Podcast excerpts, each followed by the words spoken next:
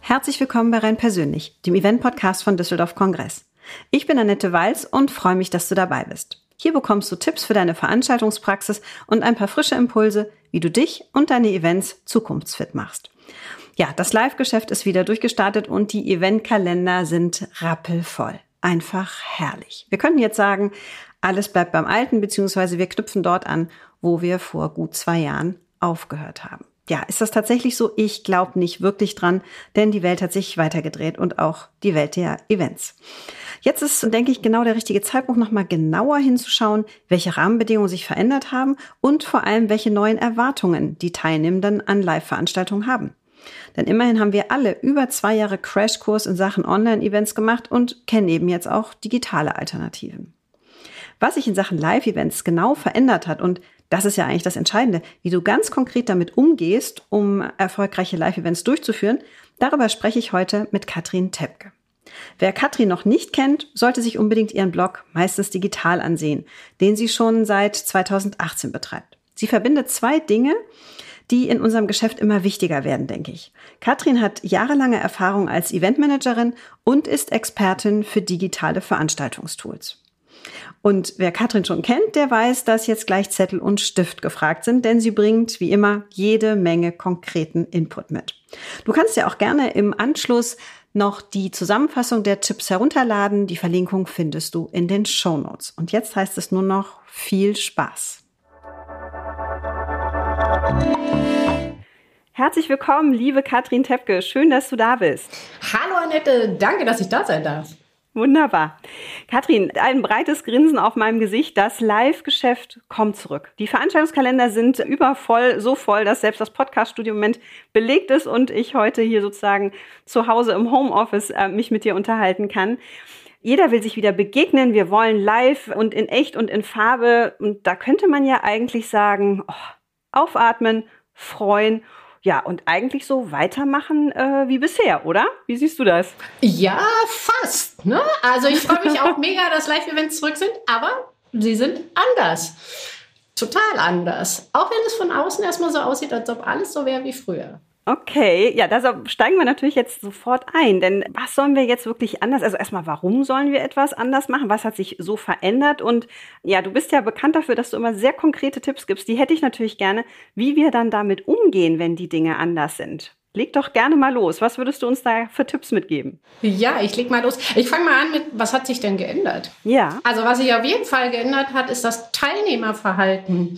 Man mhm. erwartet jetzt bei einer Veranstaltung, dass es auch einen Online-Part gibt. Einen Online-Part, den ich mir hinterher angucken kann, wenn ich keine Zeit hatte oder wie auch immer, weil ich nicht hinreisen wollte. Ich erwarte irgendwas Digitales, irgendeine Aufzeichnung. War früher nicht so, konnte man drum rumkommen. Also gleich mein Tipp, ne? Du hattest ja nach Tipps gefragt. Ja. Biete auch was online an. Es muss nicht in Echtzeit sein, aber irgendeine digitale Komponente, dass ich an deinem Event teilnehmen kann. Erwarte ich jetzt schon. Sollte, sollte dabei sein.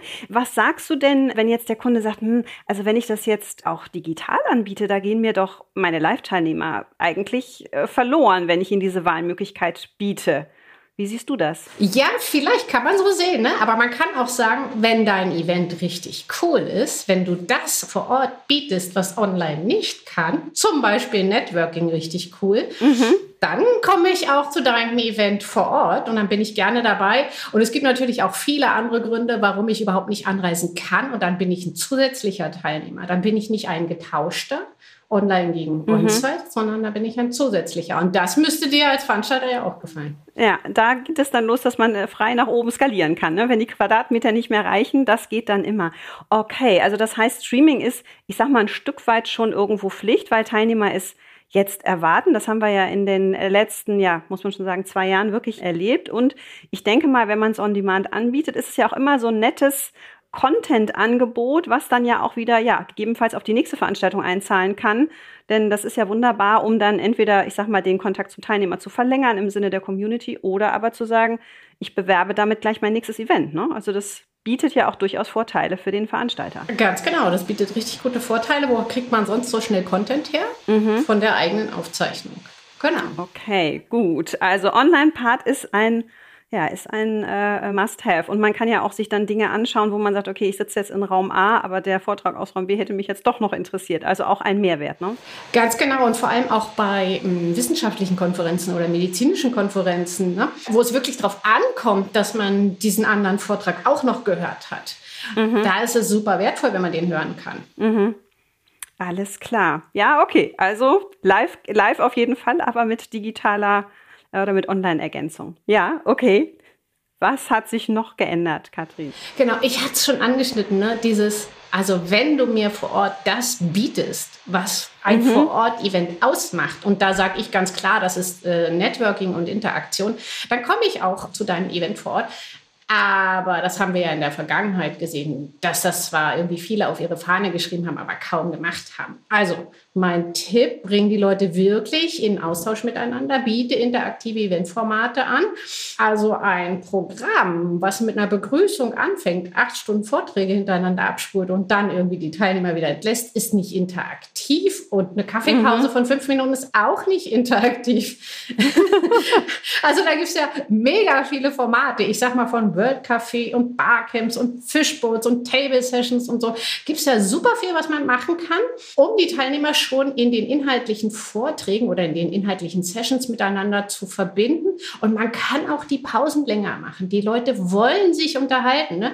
Wir haben jetzt zwei Jahre lang uns alle irgendwie über unseren Rechner ausgetauscht und Videocalls, mhm. aber die wollen sich jetzt echt unterhalten. Und fünf Minuten Kaffeepause oder zehn oder 15 ist halt zu kurz. Mhm, mhm. Also ist ja eigentlich ein, ich sag mal, profaner Tipp zu sagen, mach mal mehr Pause. Ich kenne es natürlich ein bisschen auch aus Sicht des Veranstalters. Man hat ja auch so den Anspruch an sich selber oder er denkt auch die Erwartung der Teilnehmenden mit, dass man maximalen Inhalt bietet. Ne? Also dann auch ein Stück weit in die Falle tappt, das Programm übervoll zu machen, wo dann ja wieder eigentlich die digitale Ergänzung eine gute Möglichkeit ist zu sagen, okay, Manche Dinge kannst du eben auch digital abbilden und leg den Fokus auf das, was eben, und das muss ich ehrlich sagen, digital echt keinen Spaß macht, was du gerade gesagt hast, dieses Austauschen, einfach auch mal per Zufall ein tolles Gespräch führen. Das ist digital. Ich weiß, es gibt viele Tools, da bist du Expertin, aber das hat mir bisher alles nicht so richtig Spaß gemacht, muss ich sagen, im rein digitalen.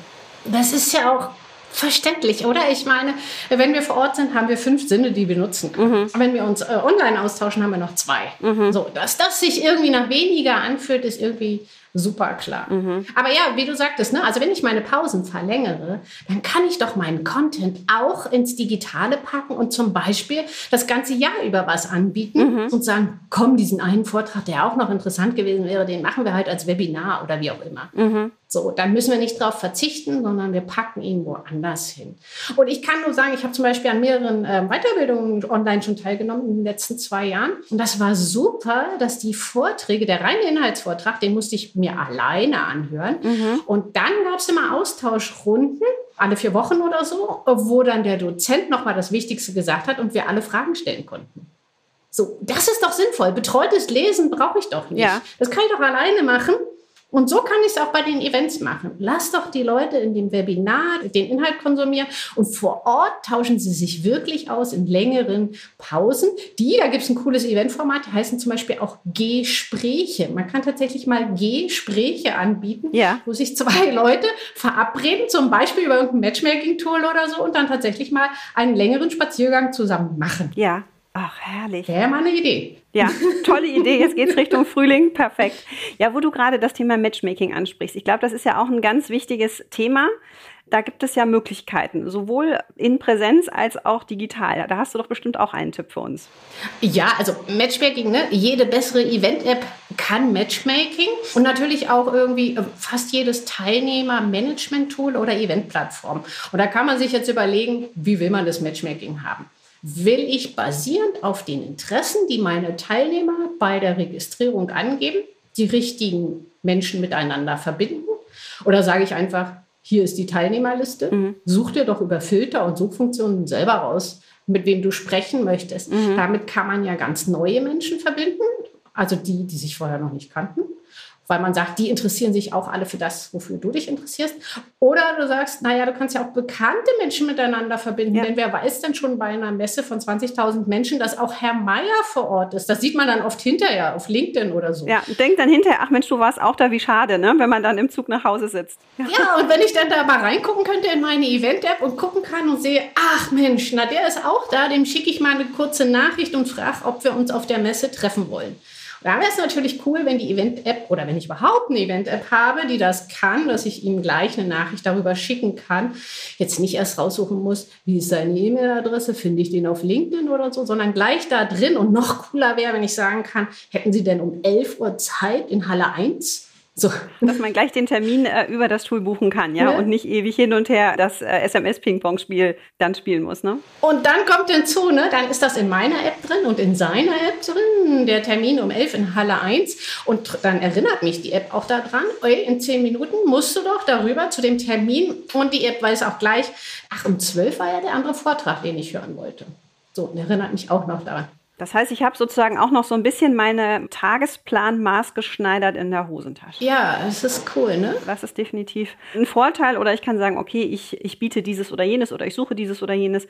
Das sind ja auch Möglichkeiten, sich da zu finden. Ja, ich glaube, das ist so ein bisschen die Herausforderung, also das heißt die Herausforderung, aber so ein bisschen rauszukommen aus diesem gedanklichen Silo, das ist live und das ist digital.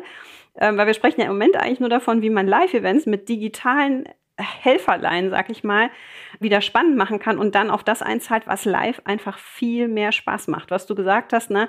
Begegnung, Interaktion, Netzwerk, das, was eben ja vor dem schwarzen Bildschirm überhaupt nicht so viel Spaß macht.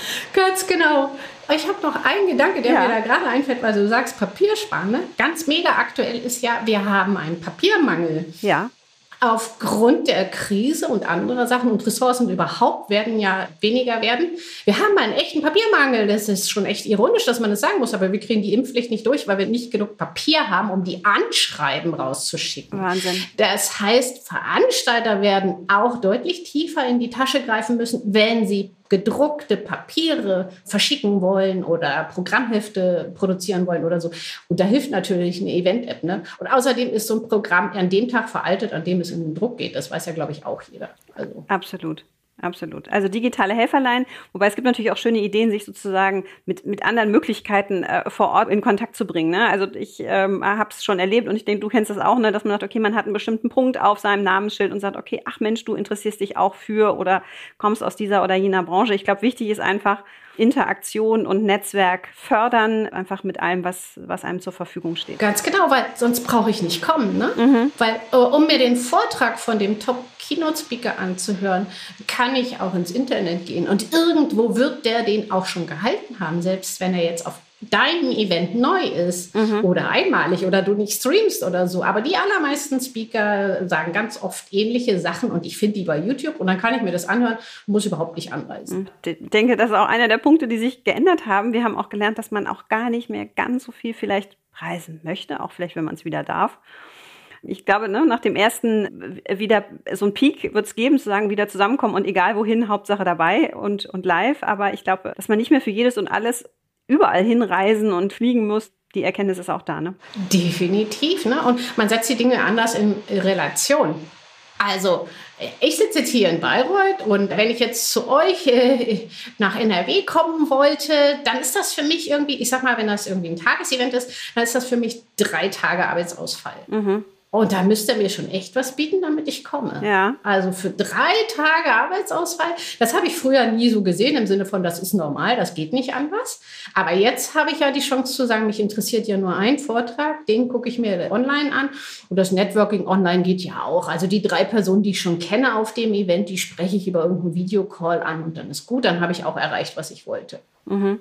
Es sei denn, ihr habt ein cooles Event was ich unbedingt erleben muss. Ja, wo du Dinge erlebst, die dich ein bisschen überraschen und die dich vielleicht auch anders berühren, als es rein digital gehen könnte. Ne? Genau. Also das wirkliche Erlebnis. Ne? Ein richtiges Erlebnis. Ne? So Frontalbeschallung hat man ja schon bis 2019 gesagt, ist out. Jetzt aber wirklich. Es gab es aber tatsächlich trotzdem noch bis 2019. es gab es immer noch und ich glaube, es gibt es auch immer noch. Es ist ja auch, da muss ich ja jetzt mal den Veranstaltern recht geben, es ist ja auch leichter zu organisieren, Frontalbeschallung. Durchaus. Man hat auch deutlich mehr Kontrolle. Das ist ja auch so ein Thema. Wir alle lieben die Checklisten. Ich kann es total verstehen und man weiß, weiß einfach zu jeder Minute des Tages, was passiert und in welcher Reihenfolge was stattfindet. Ne? Definitiv. Und ich habe selbst schon erlebt, ich habe selber schon so Sachen verkauft, wie ein Barcamp innerhalb eines wissenschaftlichen Kongresses oder ein World Café oder so.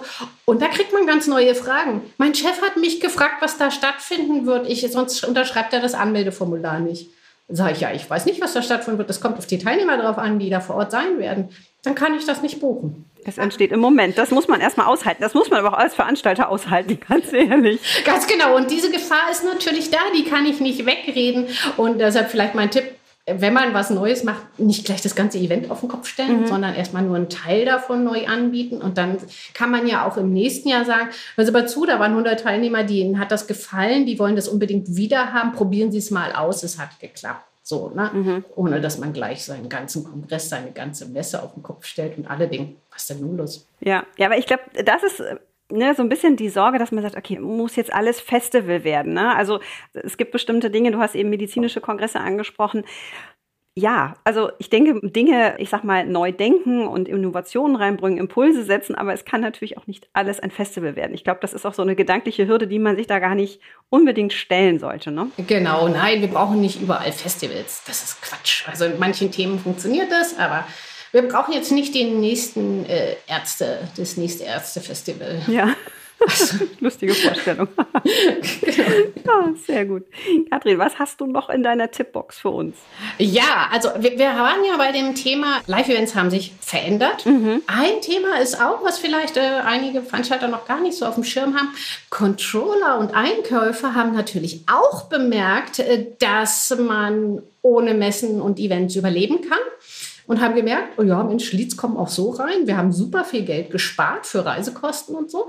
Und die haben dann die Budgets reduziert. Und reduzierte Budgets kommen kaum zurück. Kommen selten zurück, ja. Ne, wer das mal erlebt hat. Und deshalb mein Praxistipp, verhandeln rechtzeitig und gleich sagen, hier Achtung, unsere Events sind wieder zurück.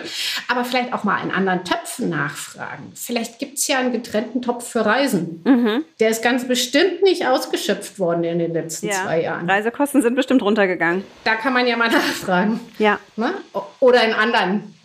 Und weil wir es gerade von Kosten haben, Live-Veranstaltungen werden höchstwahrscheinlich auch teurer werden, weil wir weniger Personal haben in allen Bereichen. Wer sitzt ja. denn gerne zwei Jahre lang in Kurzarbeit in der Pandemie zu Hause und fragt sich, ob sein Job je zurückkommen wird? Die wandern ab, die sind abgewandert und deshalb wird es teurer, zusätzliches Personal einzukaufen für die Events. Und man muss frühzeitig seine wichtigsten Dienstleister buchen, ne? damit man überhaupt jemanden hat, ja. der da die Bühnen aufbaut, der die Stühle hinstellt und so. Ja. Und äh, Tipp auch, äh, nutzt digitale Lösungen, die dann die Effizienz der Eventplanung besser machen oder die manches überhaupt erst möglich machen. Ne? Zum Beispiel das Teilnehmer-Matchmaking, was wir hatten. Mhm. Also ich möchte das nicht manuell machen für 10.000 Besucher, wer sich hier mit wem treffen sollte. Und ich möchte auch keine, keine Teilnehmerlisten in Excel mehr pflegen. Ab 100 Leuten wird es echt, es wird echt uninteressant. Ein Traum, ja. Mit verschiedenen farbig markierten Kästchen, ne? ja, ganz genau. Und es geht natürlich auch, wenn wir mal bei euch in die Richtung gucken, digitale Hallenaufplanung und Vermietung. Warum denn nicht? Ja, okay, da muss man noch ein ganz schönes Stück denken. Aber mhm. Also da wären Dinge möglich. Ähm, also ich weiß, es gibt so zum Beispiel Aufmaß-Tools oder so. Oder man könnte zum Beispiel auch die Pläne von der Decke, die digitalen Deckenpläne, dem Aussteller zur Verfügung stellen. Das hätte den Vorteil, dass der bei seiner Standplanung gleich gucken kann, wo ist denn da was, wo ich was anhängen kann. Und dann plant er seinen Stand. Ja, Hängepunkte, wie geht das Rigging? Dann, ja. dann plant er seinen Stand so und muss nicht, so wie es jetzt ist, sagen, hier ist mein Standplan, könnt ihr den bitte genehmigen und ich brauche noch drei Abhängungen. Mhm. Und dann äh, sagt der Veranstalter oder der Vermieter, kannst du alles haben, ist aber sauteuer, denn eigentlich hängt ein Meter weiter eine Abhängung, die du hättest nutzen können. Konnten wir dir aber vorher nicht sagen. Also. Dann sind wir wieder in diesem, äh, wie du ja schon sagtest, ne, in diesem sehr zeitaufwendigen Ping-Pong kostet Zeit, kostet Ressource und also eigene Erfahrung ist tatsächlich, äh, du hast das Thema Personalmangel angesprochen, das spüren wir wie alle anderen natürlich auch. Also ähm, ich habe jetzt mal gehört, dass es wirklich ein Drittel ist, was nicht mehr verfügbar ist. Das ist natürlich für uns traurig, aber andererseits, wie du sagst, ne, es ermutigt da neue Dinge sich mal äh, ranzuwagen, um Dinge effizienter zu machen. Und ich denke eben auch, dass es einen auch ein Stück weit flexibler macht, Dinge dann kurzfristiger umzuplanen, weil das ist, finde ich, auch so ein äh, Phänomen der Zeit und ich glaube, auch das wird bleiben, dass man viel kurzfristiger ist. Ne? Also früher haben sich Teilnehmer, ja meine Güte, Sachen waren drei, vier Monate im Voraus im Kalender. Das hat sich doch total geändert. Also es kommen ja noch Anmeldungen gefühlt am Vortag rein vor Eventbeginn und wenn das wirklich dann noch alles mit der Excel-Liste passiert, ja, dann viel Spaß. Ne? Also ja, Wahnsinn, oder? Es muss effizienter, schneller, flexibler sein da helfen all diese, diese Tools, die du gerade angesprochen hast. Genau, ne? also digitales Teilnehmermanagement ist wirklich ein Muss und dazu zähle ich auch die digitale Verwaltung von zum Beispiel Hotelzimmern oder so. Wenn ich jetzt als Agentur zum Beispiel Hotelzimmer ein- und verkaufe, mhm. dann sollte mein Tool das mitkönnen und dann sollte ich im Idealfall auch nicht irgendwelche Excel-Listen noch exportieren müssen und an das Hotel schicken, sondern am besten über eine Schnittstelle einfach austauschen, wenn sich am Tag vorher noch eine Anreise geändert hat. Und mhm. die Änderungen passieren ja am Tag vorher. Die kommen ja nicht vier Monate vorher, sondern ja. das ist ja die Krux an der Sache. Und da kann man nur mit digitalen Lösungen ran. Also manuell wird man da scheitern, da braucht man viel Personal und das haben wir ja gerade nicht. Ja, und nicht 23 Tools, die da noch Schnittstellen haben, die sich nicht, die nicht miteinander funktionieren. Ja, ja, da ist natürlich eine große Lösung besonders gut, aber es wird wahrscheinlich nicht die eine Lösung geben, mit der jeder Planer zurechtkommt, mhm. weil unsere Events so unterschiedlich sind. Ja, Absolut, absolut. Ja, schwierige Rahmenbedingungen. Ne? Du hast eben die Papierknappheit angesprochen. Ja, wir werden das Thema Energiepreise irgendwann, denke ich mal, auch in unserem Bereich deutlich mehr noch spüren. Das sind ja alles Argumente für die Tools, die du ansprichst. Ne? Also um zu sagen, sich da auch ein Stück weit, ja, ich sag mal, so einen Trendbegriff resilient zu machen und zu sagen, okay, man kann auch Dinge im Digitalen machen, die dann einfach im physischen in einer bestimmten Größe vielleicht nicht mehr auch finanziell sinnvoll sind. Ne? Genau, also da würde ich tatsächlich wegen der Energiepreise sagen, zum einen eben einen Online-Part anbieten ne, mhm. für, die, für die Teilnehmer, die sagen, oh, die andere ist für mich jetzt aber zu teuer. Und man kann aber natürlich auch Dinge ins Digitale auslagern, die trotzdem zu einem Live-Event gehören. Also zum Beispiel muss ich doch nicht mehr jedes große Exponat um die ganze Welt schiffen, sondern ich kann doch davon digitale Zwillinge oder wie auch immer ich das umsetze, auf meinem Stand zeigen, solange ich noch Networking mache. Und deshalb komme ich ja. Genau. Kriege ich einen guten Kaffee und habe ein schönes Gespräch. Dann kann ich mir doch die Maschinen auch auf einem Tablet oder so anschauen. Oder zum Beispiel hatte ich neulich mit einem Veranstalter gesprochen, da ging es um Abstimmungen für eine große Mitgliederversammlung.